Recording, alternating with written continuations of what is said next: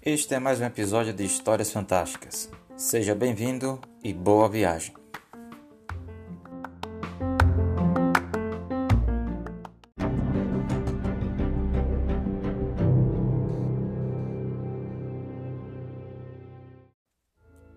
Quenta Silmarillion A história da Silmarils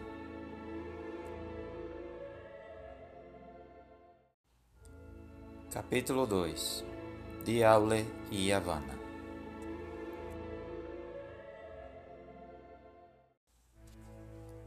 Dizem que no início os anões foram feitos por Aule na escuridão da Terra-média. Pois tão grande era o desejo de Aule pela vinda dos filhos, para ter aprendizes a quem ensinar suas habilidades e seus conhecimentos, que não se dispôs a aguardar a realização dos desígnios de Ilúvatar. E Aule criou os anões, exatamente como ainda são, porque as formas dos filhos que estavam por vir não estavam nítidas em sua mente, e como o poder de Melkor ainda denominasse a terra, desejou que eles fossem fortes e obstinados. Temendo, porém, que os outros Vala pudessem condenar sua obra, trabalhou em segredo e fez em primeiro lugar os sete pais dos anões, num palácio sobre as montanhas na Terra-média.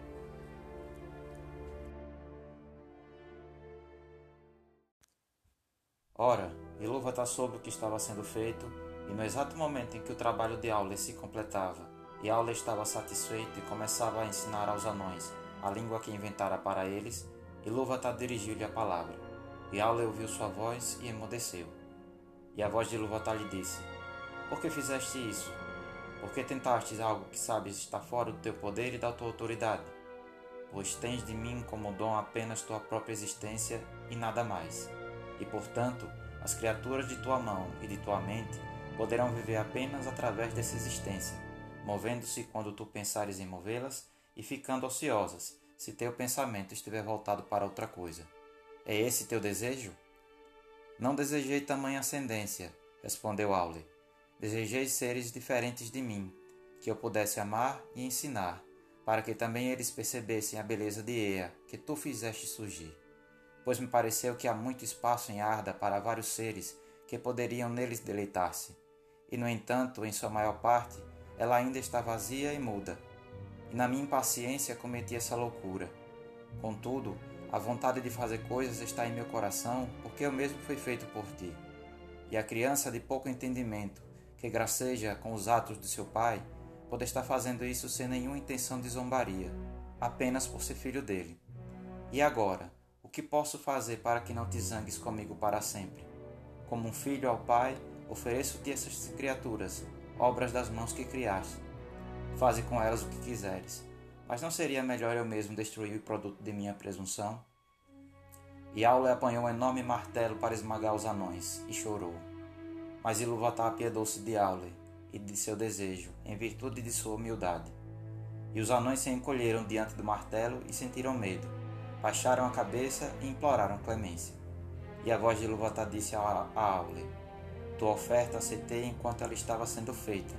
Não percebes que essas criaturas têm agora vida própria e falam com suas próprias vozes? Não fosse assim, elas não teriam procurado fugir ao golpe nem a nenhum comando de tua vontade.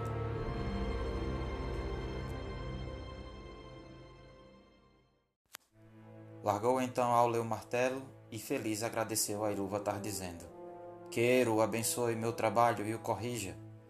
Ilúvatar voltou a falar entretanto e disse: Exatamente como dei existência aos pensamentos dos Ainur no início do mundo, agora adotei teu desejo e lhe atribuí um lugar no mundo. Mas de nenhum outro modo corrigirei tua obra. E como tu a fizeste, assim ela será. Contudo, não aceitarei o seguinte: que esses seres cheguem antes dos primogênitos dos meus desígnios, nem que tua impaciência seja premiada. Eles agora deverão dormir na escuridão debaixo da pedra, e não se apresentarão enquanto os primogênitos não tiverem surgido sobre a terra.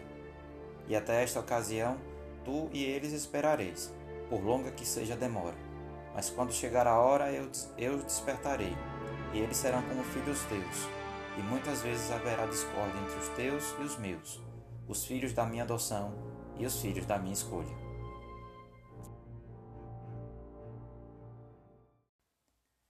Então Aule pegou os sete pais dos anões e os levou para descansar em locais bem afastados. Voltou em seguida a Valinor e esperou os longos anos transcorrerem. Como fossem surgir na época em que Melkor prevalecia, Aule fez os anões resistentes. Por isso eles são duros como a pedra, teimosos, firmes na amizade e na inimizade, e conseguem suportar fadiga, fome e ferimentos com mais bravura do que todos os outros povos que falam.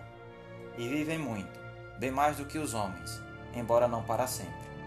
Antigamente dizia-se entre os elfos na Terra-média que os anões, ao morrer, voltavam para a terra e a pedra da qual eram feitos.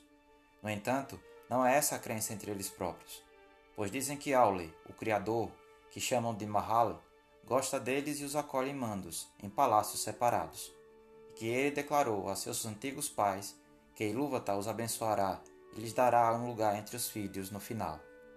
Então seu papel será servir a Aule e auxiliá-lo na reconstrução de Arda depois da última batalha. Dizem também que os sete pais dos anões voltam a viver em seus próprios parentes e a usar de novo seus nomes ancestrais, dos quais Durin foi o mais célebre em épocas posteriores, pai daquela família mais simpática aos elfos, cujas mansões ficavam em Casa Dum.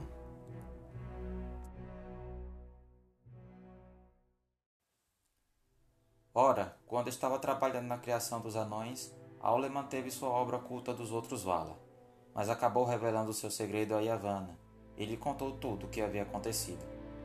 Disse-lhe então Yavanna: Ero é misericordioso. Agora vejo que teu coração se alegra, como de fato pode, pois recebeste não só perdão, mas generosidade. Mas como escondeste essa ideia de mim até sua realização, teus filhos terão pouco amor pelas coisas que amam. Eles amarão acima de tudo o que fizerem com as próprias mãos, como seu pai. Escavarão a terra e não darão atenção ao que cresce e vive sobre ela. Muitas árvores sentirão o golpe de seu machado impiedoso. Aule, contudo, respondeu: Isso também valerá para os filhos de Ilúvatar, pois eles irão comer e construir. E por mais que os seres de teu reino tenham valor e continuassem tendo, mesmo que nenhum filho estivesse por vir, ainda assim Eru lhes dará primazia e eles usarão tudo o que encontrarem em Arda, embora pelo desígnio de Ero não se respeito ou gratidão.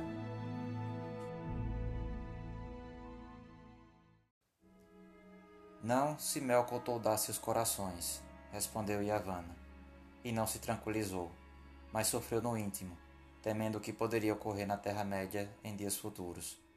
Assim ela se apresentou diante de Manwë e não revelou sua conversa com Aule, mas disse: Rei de Arda, é verdade, como Aule me disse, que os filhos, quando vierem, dominarão todo o fruto do meu trabalho, com o direito de fazer dele o que quiserem? É verdade, respondeu Manwë. Mas por que perguntas, se não necessitas em nada dos ensinamentos de Aule? Calou-se então Yavanna para examinar seus próprios pensamentos, e respondeu: Porque meu coração está apreensivo, pensando nos dias que virão. Todas as minhas obras me são caras, não basta que Melkor já tenha destruído tantas? Será que nada do que inventei ficará livre do domínio alheio? Pela tua vontade, o que preservarias? perguntou Manwë. De todo o teu reino, o que te é mais caro? Tudo tem seu valor, e cada um contribui para o valor dos outros. Mas os Kelva podem fugir ou se defender, ao passo que os Olvar que crescem não. E entre estes prezo mais as árvores, embora de crescimento demorado, veloz é sua derrubada. E a menos que paguem o imposto dos frutos nos galhos, pouca tristeza despertam quando morrem. É assim que vejo no meu pensamento. Quisera que as árvores falassem em defesa de todos os seres que têm raízes e castigassem aqueles que fizessem mal. Estranho esse seu pensamento, disse Manwë. E no entanto ele estava na música, disse Yavanna. Pois enquanto estavas nos céus, com humo criavas as nuvens e derramavas as chuvas, eu ergui os galhos das grandes árvores para as recebê-las, e algumas cantaram, a luva está em meio ao vento e à chuva.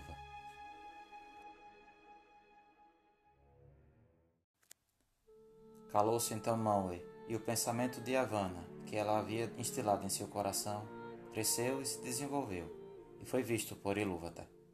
Pareceu então a Manwë que a música se erguia de novo ao seu redor, e ele agora percebia nela muitas coisas, as quais, embora já estivesse ouvido, não prestara atenção.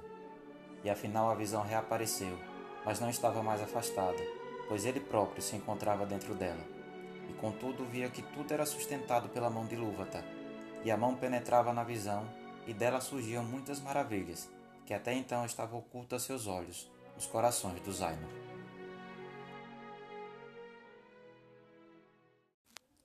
Despertou então Manwë, desceu até Yavanna na colina de Ezel-Lohar e sentou-se a seu lado, à sombra das duas árvores. E Manwë falou: Ó oh, Kementari, Eru pronunciou-se e disse: Será que algum Vala supõe que eu não tenha ouvido toda a música, mesmo o som mais ínfimo da voz mais fraca? Vejam, quando os filhos despertarem, o pensamento de Yavanna também despertará, e ele convocará espíritos de muito longe que irão se misturar aos Kelva e aos Ova, e alguns ali residirão e serão reverenciados, e sua justa ira será temida. Por algum tempo, enquanto os primogênitos estiverem no apogeu e os segundos forem jovens. Não te lembras agora, Clementari, que teu pensamento cantava nem sempre sozinho? Que teu pensamento e o meu tampouco se encontravam, de modo que nós dois alçávamos voo juntos, como grandes aves que sobem acima das nuvens? Isso também irá se passar pela intenção de Ilúvatar. E antes que os filhos despertem, as águias dos senhores do oeste surgirão, com asas, como o vento.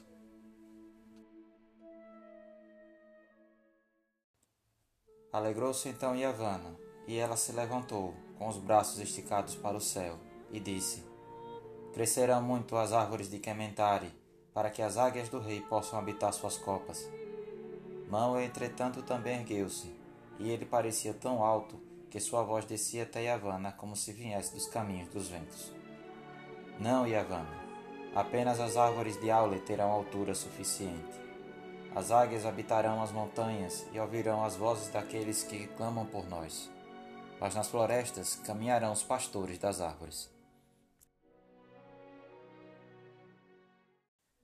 Mão e Yavanna então se despediram, e Yavanna voltou a Aule e ele estava em sua oficina de ferreiro, derramando metal derretido numa forma. Ero é generoso, disse ela, mas teus filhos que se cuidem, pois caminhará pelas florestas uma força, cuja ira eles despertarão por seu próprio risco. Mesmo assim, eles precisarão de madeira, disse Aule, e continuou seu trabalho de ferreiro.